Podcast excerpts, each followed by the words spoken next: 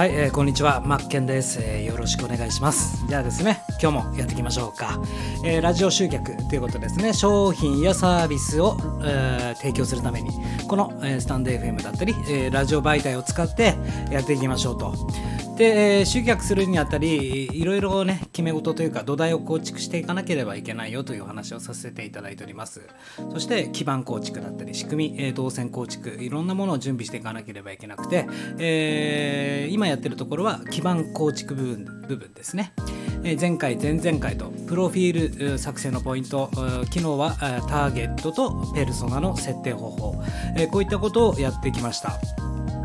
えー、すなわち、えー、どういうことかというと、えー、要は商品サービスを提供するにあたりイメージ的にはですよあなたがまず何者なのかっていうのをちゃんと明記すること。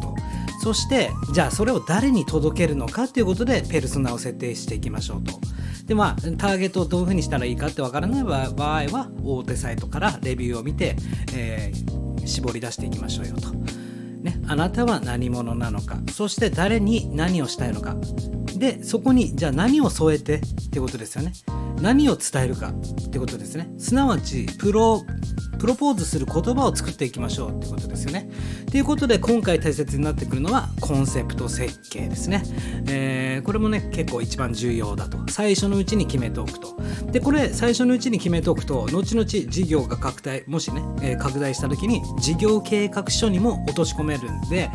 是非最初ここの部分は土台の部分は頑張って進めていただけたらなと思います、えー、すなわちコンセプト設計はプロポーズする言葉を作っていきましょう。そういうイメージで思っていただけたらいいかなと思います。ねあなたは何者なのか。それをプロポーズの言葉をじゃあ誰に渡すのか。で今日やるのは、えー、プロポーズする言葉を作りましょうということですね。えー、それで、えー、コンセプト設計を真ん中の柱に置いたとした時に、えー、ビジョン未来像ミッション使命役目コンセプトテーマ世界観。あと洗脳と共感。あと提供スタイルの強みだったり、まあ、理念型ベネフィット型顧客型なのかとか。あとはキーキーワードの収集集めていかなければいけない。あとはタグラインメッセージ。この辺が、えー、重要になってくるよと。この辺を作っていかなければいけませんよねというお話ですね。じゃあゆっくり、えー、やっていきましょうか。じゃあこのビジョン、うん、ビジョンって一体何っていうお話ですよね。そもそもビジョンって何なのと。えー、まあ、ビジョンっていうのは、まあ、ツールって思っておいていただければいいかなと思うんですよ。えー、目指す方向性だったりとかね。あるべき姿。え、未来像、えー、理想像とかねよく言いますよね、え、あなたの商品やサービスを手にする、えあなたがそういう仕事をすることによって、えどういった世の中を目指していくのかってことですよね。社会的に訴えること、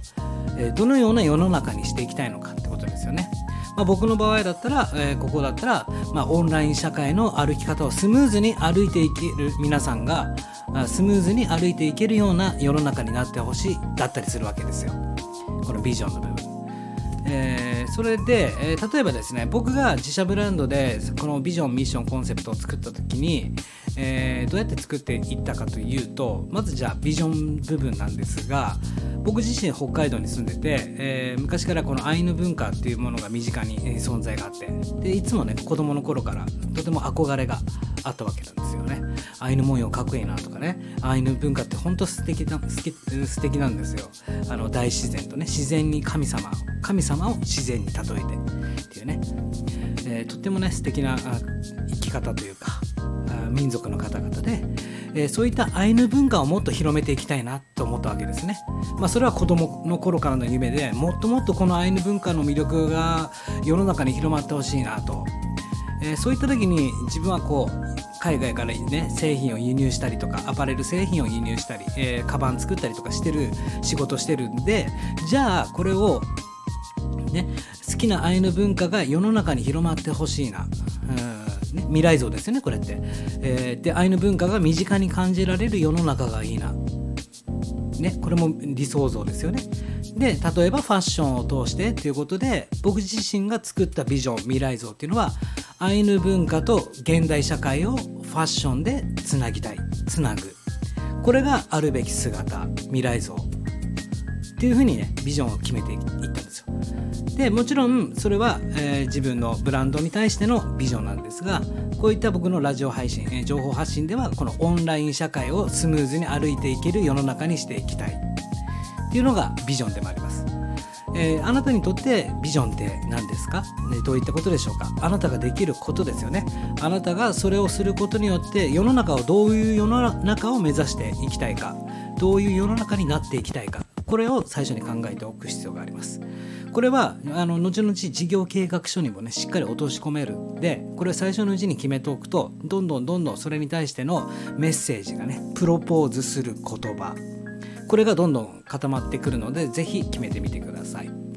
えー、続きましてミッションですね。ミッションは使命役目。あとは目的だったり存在意義役割、えー、こういうことですよね、えー、じゃあどういったことかというと僕の場合だったら、えー、それこそこのねラジオ配信を通してオンライン社会の歩き方を伝える。これが自分の役目だなと思ってます。使命。もっともっとどういうふうに歩いていったらいいか。どうやって進めていったらいいか。どうやってこうやってラジオ配信を通して商品やサービスにたどり着けるような、えー、誘導ができるかというか道のりを作っていけるだろうか。こういったことが自分の役目。それを伝えることがね。あなたにとってはミッションって何でしょうか？で僕のミッションあの先ほどのねブランドの方に関しては、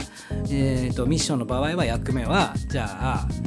えー、アイヌの施設や博物館にもっと足を運んでもらいたいと。世の中の人たちにアイヌ文化のことをもっともっと知ってもらいたいからでそれをするためにはじゃあ博物館だとかそういう関連施設にね足を運んでもらうように役割に加担したい。とは伝統工芸とかそういうところにスポットライトを浴びれるような活動をしていきたい。活動。でアイヌ文化をもっともっと知ってもらえる活動をしていきたいですよ。それをするために、えー、自分の役割って何かなってことですね。すなわちミッションはアイヌ文化への入り口を創造する作る。これが僕のミッションですよね。ですよね。ってかそういうふうに決めたんですよ。アイヌ文化への入り口を作る。それが自分の役割。それは何でそういう役割をするかというとアイヌ文化の魅力をもっともっと世の中の人に知ってもらいたい知ってもらいたいために。そこでやることが僕の役割ってことですよね。あなたにとってあなたのその仕事やサービスは、えー、何のためにやりますかっていうことです。でここがミッション。ここも固めておかなければいけませんよ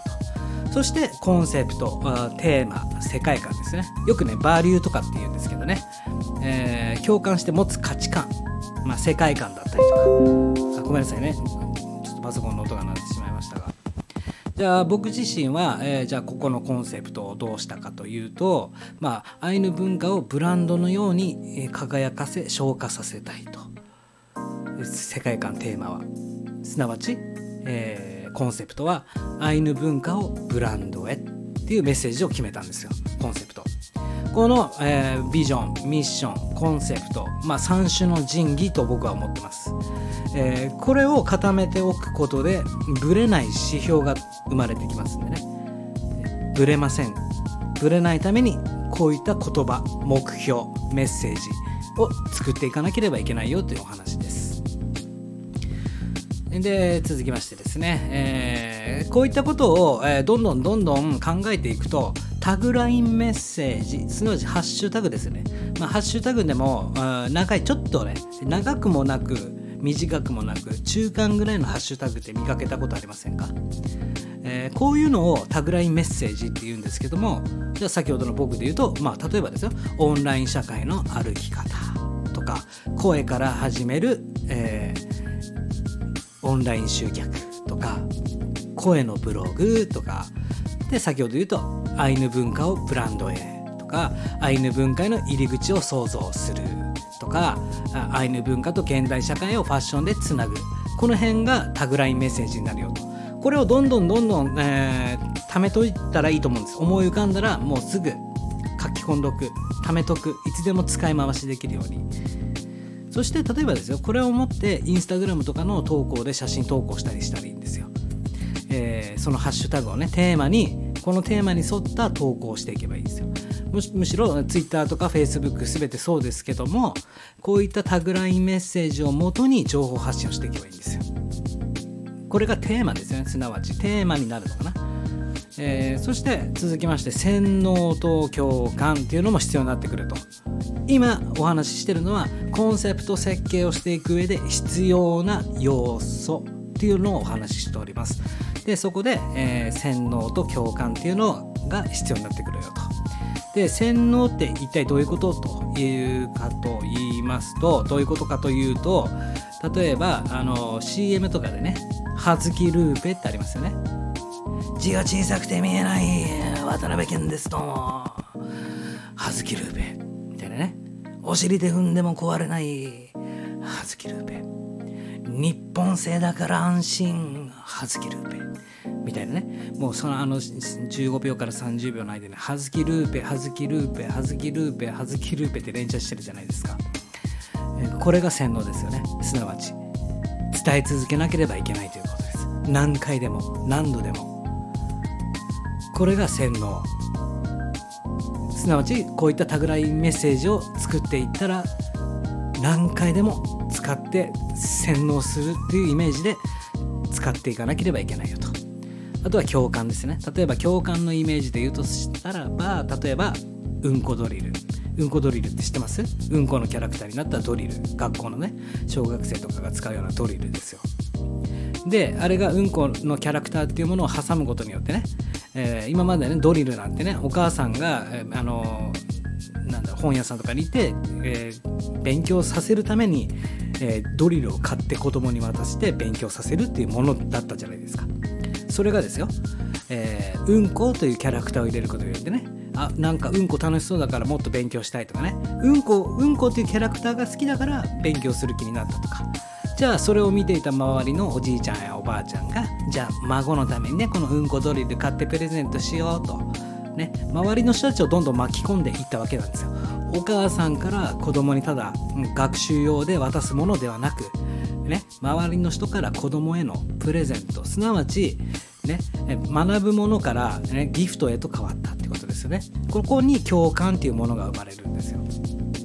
だからこういった考え方というかこういった共感っていうのをキーワードこれもコンセプト設計には大切だし土台作りとしては大切になってくるんで、えー、この洗脳と洗脳するということと共感していくということを忘れずに、えー、いてください。そして続きましてですね、えー、提供のスタイル、えー、提供のスタイルの強みですよね。提供のスタイルの強みというのは、えー、どういったことかというとじゃあ、えまあ、いろんなね提供スタイルってあるじゃないですかマンツーマンなのかマンツーマンコンサルでやるのかじゃあ1対何十人のセミナー形式でやる商品やサービスの提供なのか商品をその人に渡すっていう商品があなた自身は関わらないけども商品がその人のお客さんと関わるものなのかその提供スタイルあなた自身の強みというものはどういったものかっていうのを考えていかなければいけませんよねっていうことですね。じゃあ僕の場合だったらオンライン教室やってるんですけどもそれはセルフブランディング、えー、商品やサービスを作ってブランディングしていきましょうっていうオンライン教室を運営してるんですけども、えー、そういった時の強みはマンツーマンの資産構築のお手伝い。スモールカンパニーの人たちをターゲットにした、えー、資産構築のお手伝いをマンツーマンでしますよと。こういったのが、えー、僕の提供スタイルの強みですね、1対何十人で提供するとかじゃなくて1対1のマンツーマン。マンツーマンで寄り添ってあなた専属の家庭教師になります。みたいな感じの、えー、サービスの提供の仕方。オンライン教室を運営してますよということです。あなたにとって、えー、あなたにしかできない、えー、提供スタイルって何でしょうかってことですね。そこに強みを見つけていかなければいけませんよねというお話です。はいえー、そしてですね次理念型ベネフィット型顧客型。これどういったことかというと例えば、えー、顧客型コンセプトの顧客型というのは、えー、まずはねターゲットに極端にしターゲットを極端に絞り込みましょうと。昨日のペルソナを決めていきましょうの話につながるんですがじゃあ顧客型で考えた時にあなたの顧客は一体誰ですかと。じゃあ僕の場合だったら先ほどのセルフブランディングの運営教室に関しては40代男性個人事業主向けのしかも開業5年未満。開業してから5年未満の方の、えへのサービスの提供。で、えー、例えば、えー、業界商品の先入観の逆を言うとするなら、まあ、そこに従業員やリスクもいらない戦闘能力の高い個人事業主、えー、これが顧客になってますよってことです、そういうのを求めてる人ですよねすなわち、えー、一人でやっていきたいっていう人。従業員とかねリスク雇いたくないしそんな大きい会社にもしたくない。ただもう一人でとにかく戦闘能力を上げていきたいんだと。そういった個人事業主。そういうのが自分にとってのお客さんですよと。これが、えー、コンセプトを決める上で顧客型って言われた時に、えー、どういったお客さんにしていくか。すなわち要はターゲットですよね。ここでもやっぱりターゲットを明確に再確認していきましょうということです。で続いてベネフィット型、うん、ベネフィットっていうのはえー、得られることですよね。得られる先にあること。それを手にすることによってその人はどうなりますかってことですよね。えー、でその特徴ベネフィットを強く言うということが大切で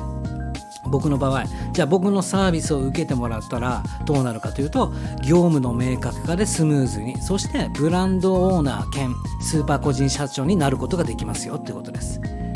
ベネフィット型。自分のサービスを受けることによってどうなるか。じゃあそのお客様は業務の明確化でスムーズにしていくっていうことも知れるしブランドオーナーにもなれる。そして、スーパー個人社長を目指すことができるよと。であと感情的なベネフィットに訴えるとするならばまあシンプルに明るい未来になるということですよね。僕のサービスを受けてもらうことによって明るい未来になると。で続いて早い確実簡単を伝えるとするなら、えー、どういった言葉に置き換えるかというと今日からスッキリこれからの時代に必要なスキルタスクをこなしていくだけだよってメッセージを届けます。もう一回言いますね、えー、もうとにかく早い確実簡単ということを一言で伝えてくださいと。って言われたら僕は今日からスッキリもうこれからの時代に必要なスキルタスクをこなしていくだけですよと。この先ほどの顧客型、えー、40代個人事業主戦闘能力高いお客様に対してね今日からすっきりしますよと。これからの時代に必要なスキルタスクをこなしていくだけでいいですからね。明るい未来になりますよと、ね、業務の明確化でスムーズにもなるしブランドのオーナーにもなれるし、スーパー個人社長にもなることができますよということを伝えていきますよと。ですね、であとは差別化軸で考える伝えるというふうに、えー、考えていかなければいけないんですけども。じゃあすなわち手軽品質密着。えー、僕の特徴としては、えー、じゃあこのね手軽だったり品質だったりどういった密着していくのか、どういったことが手軽なんですか？あなたのサービスは。どういった品質なんですか？あなたのサービスは。ね、じゃあ、ね、私僕がお客さんだとしたら私に対してどういうふうに密着してくれるんですかって聞かれた場合、まあ、負担の少ない少額コンサルでボリューミーな情報それをマンツーマン個別サポートしますよっていうふうにお伝えします。えー、なかなかね、これはね、えー、やっていかないと、あ今何、あなたさっきから何のこっちゃってなるかもしれないんですよ。あまあ、今回のね、このラジオ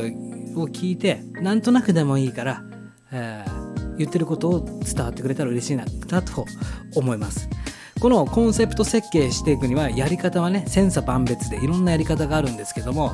じゃあ一言で言うとどういうことかというと土台を固めるなんですよ。本当に。ターゲットを明確にして。その人に対してどんなメッセージを伝えていくか。そのためには伝える側としてどういった世界観を持っておかなければいけないか。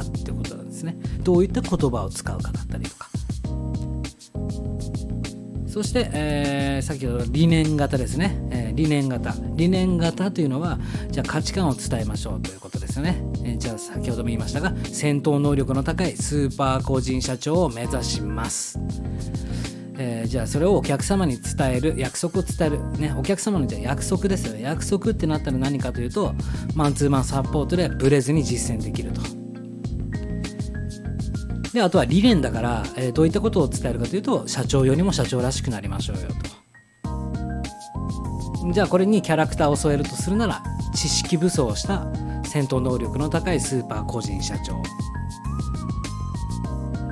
で、えー、じゃあもっともっとまとめるならばね、えー、理念。僕のサービスの理念。勝てる個人の育成。こういったことが理念になりますよと。じゃあ理念として理念の一部としてねじゃあこういった一元さんお断りですよっていう部分があるとするならこういった方はお断りですよっていう方は、まあ、メンヘラだったり向上心のない方はお断りさせていただいております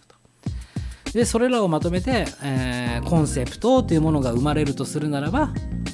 知識武装をした戦闘能力の高いスーパー個人社長になる資産構築プログラムっていうサービスが生まれるわけですね。こうやってどんどんどんどん絞り込んでいくと誰に何を伝えるというのをどんどん見つけていくと最終的に商品やサービスのタイトルが決まっていくよっていうことです。まあちょっとねなかなか難しいかもしれないんですけども、えー、まあ、ビジョンミッションコンセプトで昨日一昨日からやってるねプロフィールを作成しそしてターゲットを明確に明確にすることによってそれをじゃあ今度は誰にプロポーズしますかっていうことそれをイメージしていただけるとどんどんどんどん言葉というものは生まれてくるよと思います。で、えー、キーワードを収集しましょうっていうのいうところなんですがこういうふうに言葉を作っていくと自然とねキーワードというものは集まってきます。それをただただあこういうキーワードあるなっていう頭の中で考えるんじゃなくてメモ帳なり、えー、携帯アプリなり、えー、常にストックしておくっていうことが大事です。それが全てハッシュタグにもなるし玄関口が生まれるよってことですね。入り口部分になるんで、えー、自分に関連するキーワードが集まったらそれをちゃんと保管しましょうという話です。ということで、えー、ここまでのお話をね要はすなわちどういうことなのとおまとめさせていただきたいと思います、えー、ラジオ集客をしてあなたの商品やサービスを提供しますよと。じゃあですね商品やサービスを作らなきゃいけない。または持っておかなければいけないですよね。だけど商品やサービス持ってるだけだったりとか何かを作ったらいいかわからない。そこで止まってしまっては何も始まらないんですよ。じゃあどうするかというと言葉を作るということです。言葉を作るということはどういうことかというとぶれない指標土台を作るということです。なぜ言葉を作らなければいけないのかというとその商品やサービスまでたどり着いてもらうためにプロポーズの言葉というものを考えていかなければいけませんよねと。惚れさせないといけないんですよ。あなたの商品やサービスのことをもっともっと惚れさせるためにプロポーズの言葉を作っとかなければいけないよと。じゃあそのプロポーズの言葉を作るためにはビジョンだったりミッションだったりコンセプト世界観テーマだったり、えー、洗脳するためにどういったメッセージが必要かとか共感させるためにはどういうことを考えてどういったメッセージが必要だとかそういったものを素材を集めておかなければいけません。素材を集めることによってプロポーズの言葉が生まれます。そしてプロポーズの言葉が生まれたら昨日ターゲットと、えー、ペルソナというのを決めましたよね。じゃあその人に対してひたすら伝え続けていくだけですね。で商品自体サービス自体も何を作ればいいのかっていうことを知らなければいけませんよね。どういったものを渡さなければいけないのか。イメージ的には野草ありますよね。野花とか花とかを集めてね、えー、イメージですよこれは。その辺に咲いてる花をね輪っかにしてでそれをただ渡すだけじゃなくて手作りで渡すだけじゃなくてそこにねティアラダイヤモンドとか飾って渡すことによってより良い商品やサービスまで、えー、を提供することができるよってことです。そして最終的に人が人とつながるということが大事になってくるよということなんですね、えー、今回ちょっとね長くなりましたが多分ねここ一番難しいと思うんですよ。コンセプト設計っていうのは。ただ順番通り進めていったらいいと思います。もしわからないんだったら僕に質問していただいてもいいですしこのじゃあ例えばねじゃあビジョンの作り方って検索するとね、えー、作り方って出てきますからミッションの作り方コンセプトの作り方それに沿って言葉をねプロポーズする言葉を集めていきましょう。ねお話ちょっと長くなって申し訳ないです。頭パンクさせてしまったら申し訳ないんですけども、何回もまとめますけどね。プロフィールページ作成しましたよね。あなたは何者だっていうことを明確にしました。そしてその自分の商品やサービスをターゲットペルソナに渡すために、えー、ターゲットペルソナを決めましょうと。じゃあ決まったんだったらコンセプトをしっかり固めてプロポーズの言葉を添えて提供していきましょうということです。ということで今回は以上となります。えー、むず難しかったら言ってくださいね、えー、もっともっとね具現化して具体化して分かりやすいようにね、えー、ラジオ配信していきたいと思いますんでよかったらいつでもメッセージください。次回はどうしましょう、えー、基盤構築の項目としてはプロフィール作成のポイントターゲット層ペルソナの設定コンセプト今回やったコンセプト設計あとは必要なウェブツールあとはテンプレート商品やサービスの設計サムネアイコンロゴあとは SNS の運用っていうのがあるんですけど今ね何かでやろうかなと。SNS の運用か Web ツールかテンプレートか商品やサービスの設計かサムネアイコンロゴ、うん、ちょっとね、えー、頭をまとめて次どうしたらいいかなと考えながら発信していこうかなと思います。もしくはねまた一旦振り出しに戻ってプロフィール作成のポイントをねより深く深掘りするかターゲット層ペルソナの項目をねより深く、えー、復習するか。まあちょっと、えー、いろいろ考えてやってみようかなと思います。ということで、えー、ここまでお付き合いいただき誠にありがとうございました。マッケンマリアージュでした。